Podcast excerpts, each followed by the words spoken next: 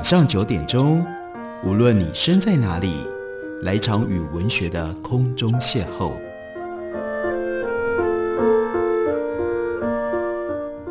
杨照谈书，邀您一同遨游文学世界，认识古今中外的经典之作。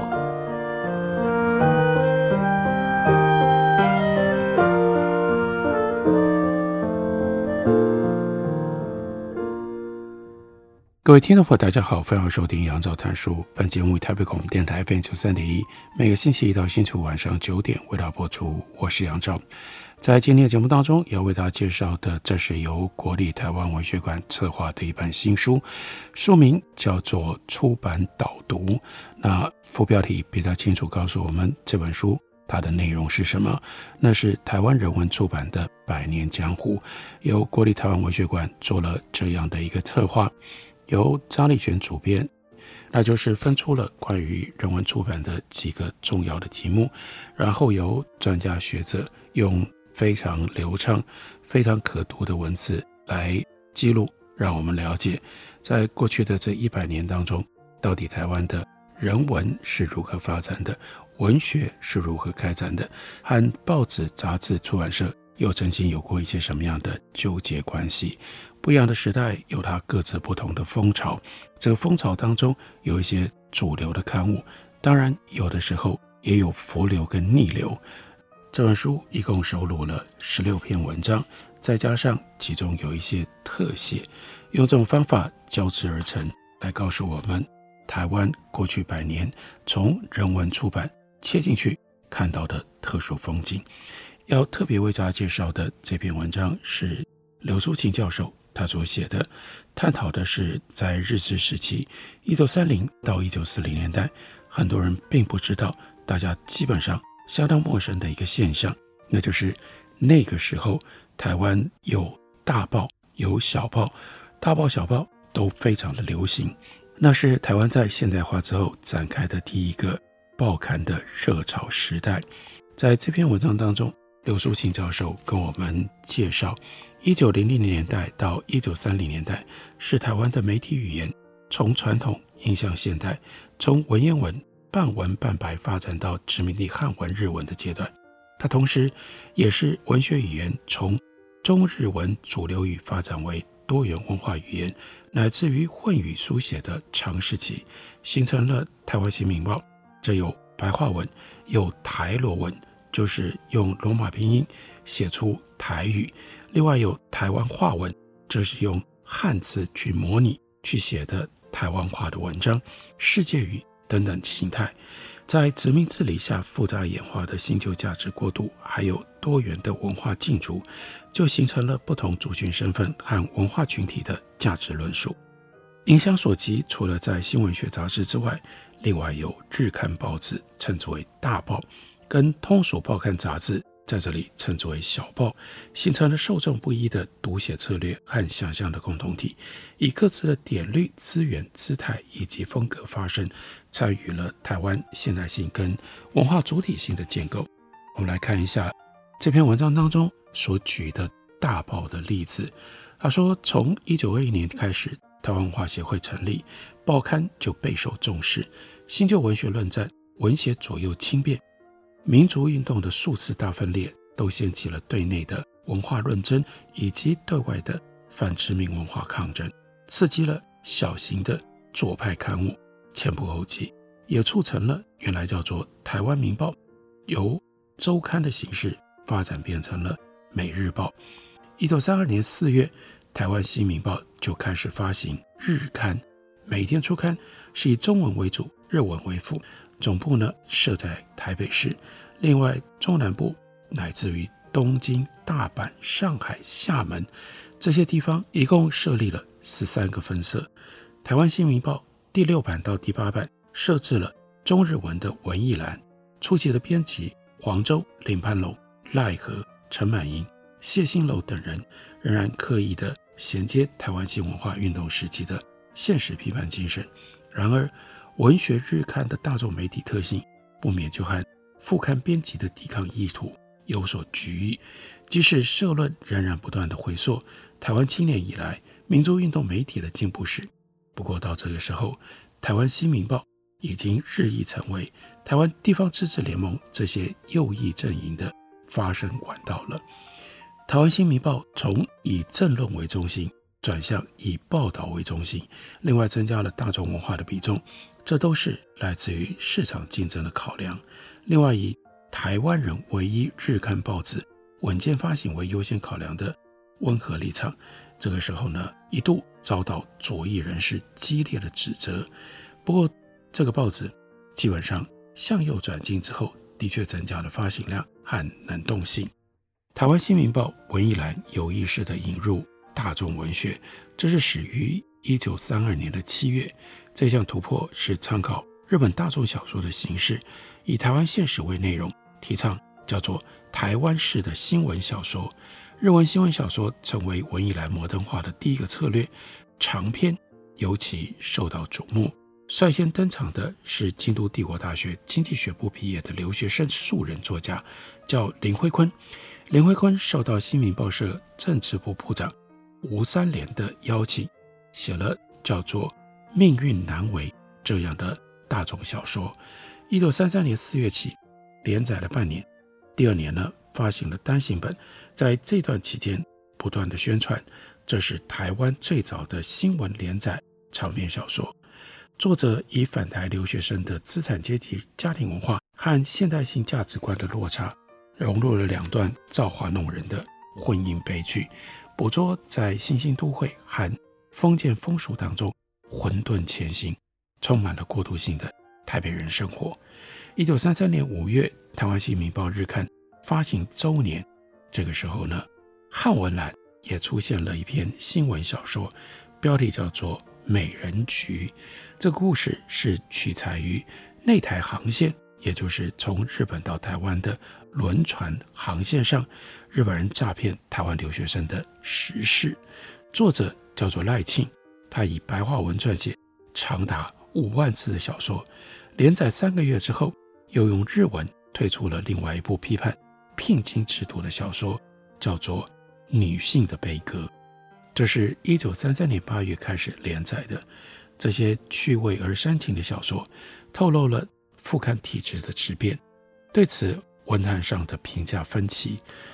台湾新民报的记者刘杰是这些小说的拥护者。一九三三年，他就写了一篇文章，提倡台湾文学当中未开发的处女地，叫做乡土文学。他赞许形形色色的社会小说是乡土文学的大收获，特别提到《命运难违》和《女性的悲歌》这两篇小说，认为是最杰出的代表。当时就读台北地大的黄德时，他则是参照西方短篇小说的形式跟内涵，批判这些小说议题过剩、描写贫浅等等这些通病。台湾新民报仍然提供纯文学作品发表，但比起文艺杂志，更能够开放接纳大众文学。这种立场除了受到日本内地昭和摩登文化的影响，也是台湾人日刊新闻回应。官方检阅制度不得不然的策略，在这个之前，先经历了林礼基他所写的《岛之子们》，另外有更有名，大家知道杨逵所写的《宋抱夫》，这些都是涉及社会主义思想的作品，结果呢就被禁刊或者是被删销，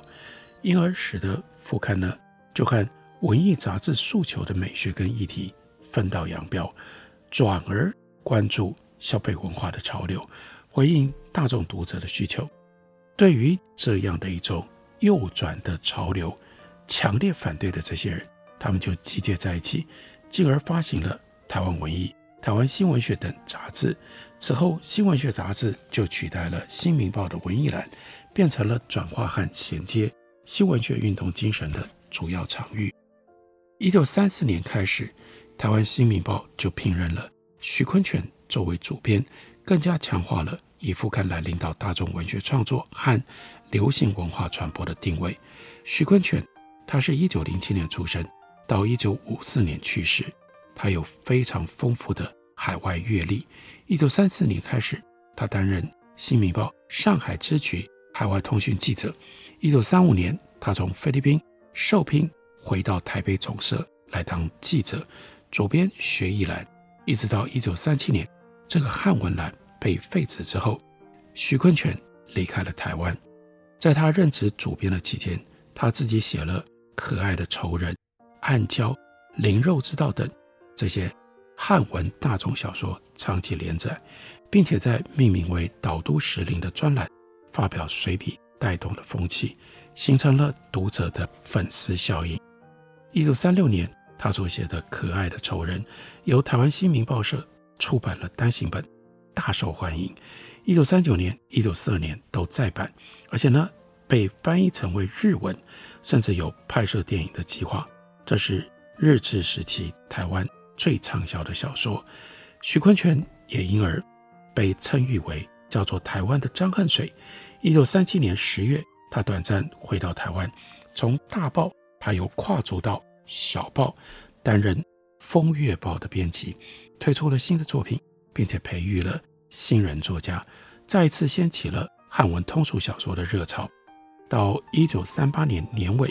徐坤泉他去海外行商，编务就交给了吴曼莎来承接，仍然风靡一时。这是非常重要的一段历史，因为也许大家听过张恨水，但你知道还有台湾的张恨水？你知道台湾还曾经有过这些那么样畅销的汉文小说吗？这是。非常独特的历史现象。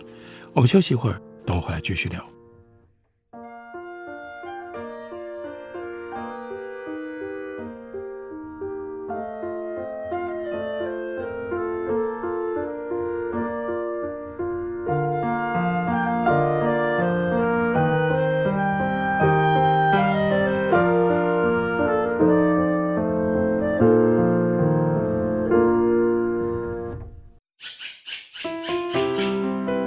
大家好，我是刘克襄。亲近自己的城市，找回城市的温暖。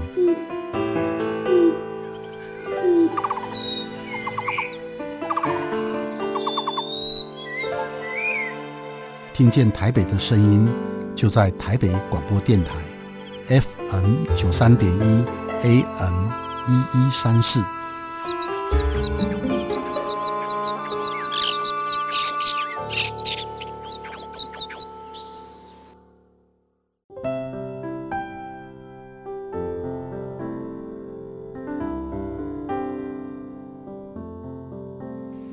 见台北的身影，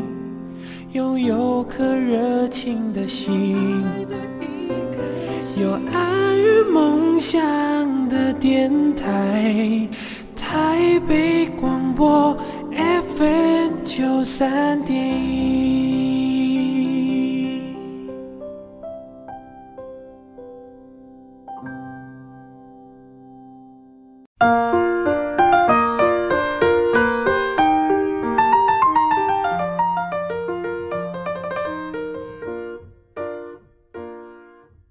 感谢你去收听杨照谈书。本节目以台北广播电台 FM 九三点一，每个星期一到星期五晚上九点，为大家播出到九点半。今天为大家介绍的，这是国立台湾文学馆策划，张立璇主编，而由时报出版公司出版的，叫做《出版导读：台湾人文出版百年江湖》这本书。这本书的确可以在很短的时间之内，让我们对于台湾过去百年在人文出版。在文学的发展上，和发表的园地、和出刊的报纸、杂志有一些什么样密切的关联，能够得到一个基本的认识。想要特别为大家介绍的，另外有一篇文章，这是杨佳贤所写的，讲什么呢？讲在国共逆势当中落到岛屿上，因而生根这些上海的出版社。杨家贤开头的时候先提到了二零一四年一条出版界的消息，引发了许多爱书人唏嘘。那是屹立在台北市书街、重庆南路和汉口街交汇处，一共有已经六十多年的台湾商务印书馆要正式迁出。那个叫做云武大楼，原址呢就被挪用变成了旅馆。云武大楼取名自台湾商务印书馆的前董事长王云武，本来呢是三层的木造房屋，一九六八年改建成为四层钢筋混凝土建筑。这栋建筑虽然不高，但是呢一直被视为是台北重庆南路书街的象征。好几个时代爱书人记忆当中，这是不可或缺的图景。除了台湾商务印书馆，另外有北京商务、香港商务，源头都是出自于一八九七年就在上海创立的商务印书馆。国共局势使然，两岸三地的商务印书馆目前呢是各自独立经营，互不相属。一九四七年，商务印书馆福州分馆的副经理叶有谋。他来台先设置了宪批处，同年又指派赵树成来担任台湾分馆的经理，并选定了馆址。一九四八年一月十五日正式开幕。到国府一九四九年迁台之后，一九五零年这个时候呢，在台湾的分局正式定名为台湾商务印书馆，独立运作。两岸的分裂和变化，对当时全中国最蓬勃的上海出版业影响极大。在时代浪尖上，必须要转型、必须要独立的，就不止商务印书馆。二十世纪的前半叶，由于位居沿海，拥有富庶江南地区作为后盾，再加上开港、租界等等，带来了相对的自由以及丰富的外来刺激。所以那个时候，上海是全中国文化活动最为兴盛，也是出版商业规模最大的城市，而且孕育了中国近现代。最重要的几家出版社，也成为在清朝末年，一九零五年废科举了之后，文人新兴的谋生和寄生之处。这些出版社跟文学圈、跟教育事业、跟传播媒体等息息相关，对于教育革新、外语学习、白话普及、现代文学的发展、民族共同体的打造、现代性工程的推进，都有了很大的作用。其中成立最早、影响最广的，就是商务印书馆。全盛时期，它的出版量一度曾经达到全中国的百分之四十八。比较晚一点成立，但也有举足轻重地位的，另外有中华书局、世界书局、开明书局，跟商务印书馆加在一起并称叫做民国四大出版社。而这其他三个出版社也跟商务印书馆。关系密切。商务原来的出版部主任陆费奎和几位员工，他们是在一九一二年出走了之后，成立了中华书局。原来中华书局的副经理沈之芳，又在一九七九年出走了之后，成立了世界书局。到一九二六年，本来担任商务印书馆妇女杂志主编的张喜琛，他离职了之后，开了开明书店。第二次世界大战终了，日本结束了殖民版图，台湾进入中华民国的版图，上海的大出版社就纷纷来台扩展业务。光复之后，国族语言从日语变成了国语，教育用书是首当其冲，有着非常高度的需求，所以这些出版社来台跟教科书的事业是有关联的。中华书局一九四五年在台湾成立了特约所。一九四九年正式迁来台湾，世界书局也是一九四九年迁来台湾，开明书店则是一九四六年先来台湾设立了分店。另外还有创设在一九三二年的上海春明书局。另外，世界书局沈之芳的儿子沈志明，他又在一九三六年创设了上海启明书局，他们都搬到了台湾。另外，上海之外。还有从南京，这是由国民党大佬 CC 派的领袖陈立夫他创立的正宗书局，一九四九年也随着国府迁到台湾。在上海本来有商号，来台湾开设分号之后，通常是根据行政院颁布的叫《沦陷区工商企业总机构在台湾原设分支机构管理办法》，就申办转而变成了独立商号。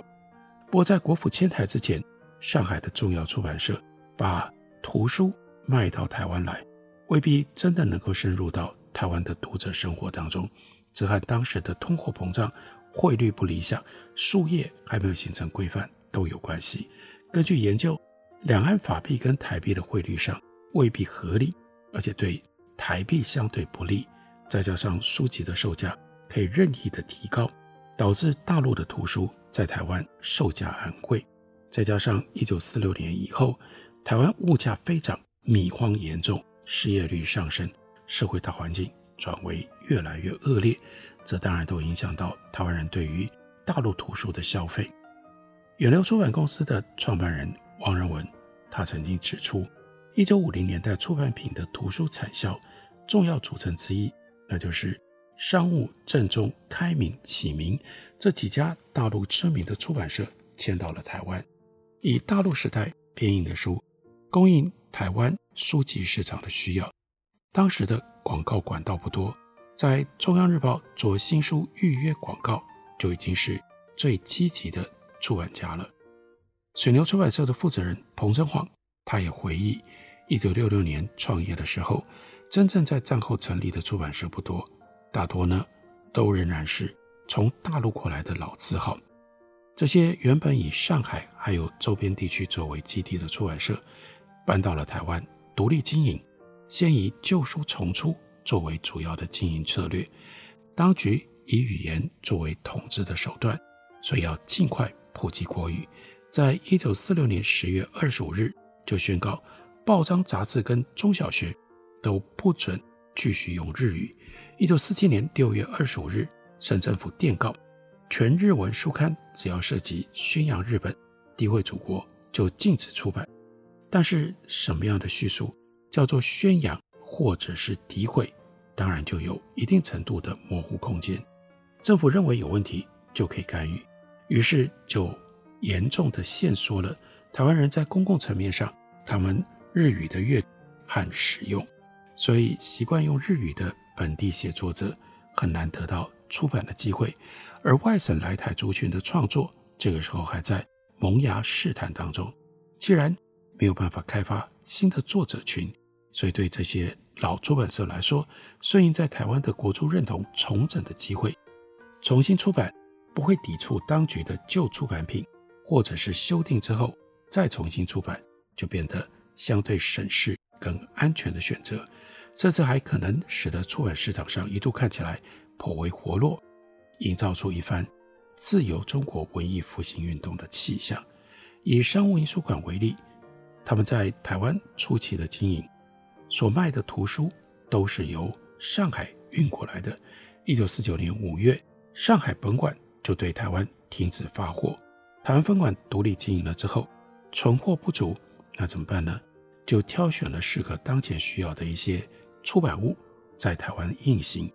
比如说，当时最有名。也是最重要的，是商务印书馆的新小学文库、新中学文库，再加上字典，还有国学相关书籍。另外，像是春明书局、启明书局，来到台湾之后，也都翻印了他们在上海的出版物。另外，还有一种特别的情况，那就是一九四九年以前的中国大陆译本，尤其是译者，并没有在二战之后随国民政府。来到台湾的这个译作呢，就有可能被安上各式各样的译者的名字，用这种方式来躲避查禁，还能够翻印销售。这并不局限于具有程序关系的出版社，而是在两岸隔绝、白色恐怖和版权法规都没有完善的情况底下，对早年出版品善印善改，也就变成了台湾出版史的其中一个。特色也是怪现状。台湾在一九四九年之后，文化出版经历了大震动、大变化。这些搬迁到台湾来之后的重要的上海的出版社，后来他们就变成了在台湾大家能够读到的书的主要的来源。也因为他们只能够在台湾发行，他们认真的在台湾发行原来已经出版的许多的旧书。一时之间，让台湾的读书人可以拿到很多很多的书，可以加以阅读。在那样的一个兵荒马乱、这样一个贫穷的时代，杨小姐也就指出了这非常独特的那个时代台湾的文化情境。这篇文章就收录在出版导读台湾人文出版的《百年江湖》这本书里。感谢你的收听，我们明天同一时间再会。